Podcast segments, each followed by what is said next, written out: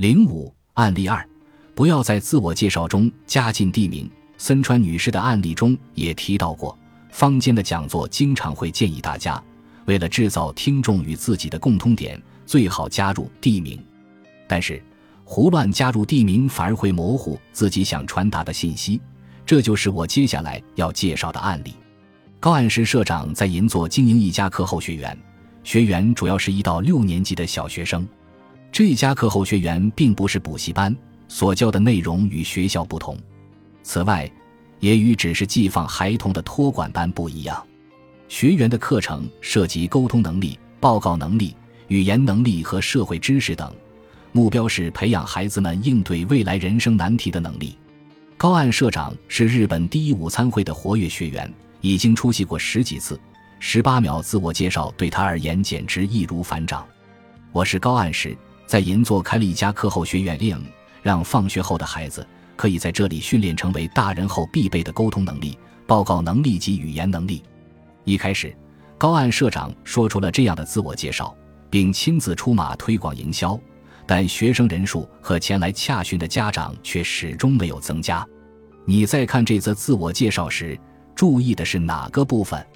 虽然每个人的试点都不一样，但很有趣的是，听过这则自我介绍的人几乎都对同一个词有反应，那就是银座。银座是商业中心，相较于其他地区，儿童相对少很多。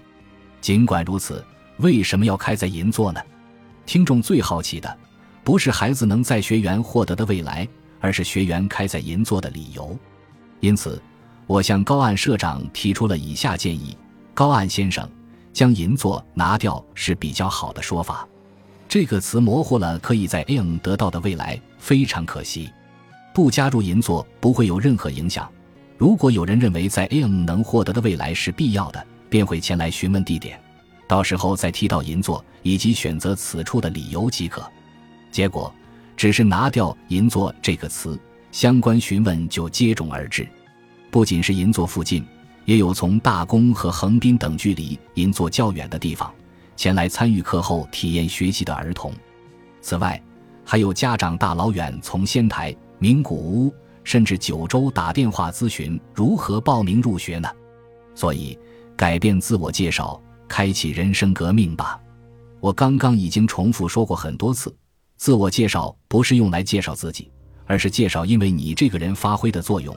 听众可以获得的未来，只要这么做，你就可以从众多人选当中脱颖而出。如若讲述听众的未来，对此感兴趣的人一定会来到你的面前。这个人为了获得你所提示的未来，就会将工作委托给你。所谓革命，就是极新自己，为平日的事物注入新的生命。读完本书后，你的人生将引发一场革命。从这里开始，将在本文中搭配案例介绍，汇总及畅谈未来的自我介绍必备的知识。第一章是关于未来时代的潮流趋势及自我介绍成为必要配备的理由。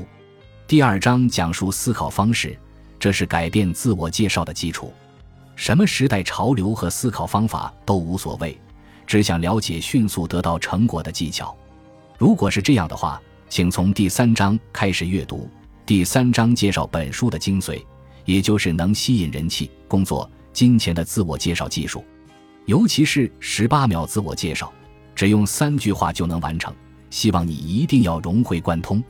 第四章则是关于如何将设计完毕的自我介绍实际展现出来的技巧。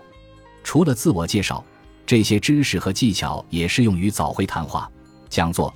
演讲及报告等需要在众人面前说话的场合。第五章则是教导大家如何与对自己的介绍感兴趣的人产生连结。此外，本书还设计了一个机关，除了可以成为你思考自我介绍的灵感，在你需要呈现任何事物时，例如制作简报资料等，如果遇到问题，请打开这本书。你开启的那一页，应该会出现解决问题的启示。或让你灵机一动的内容。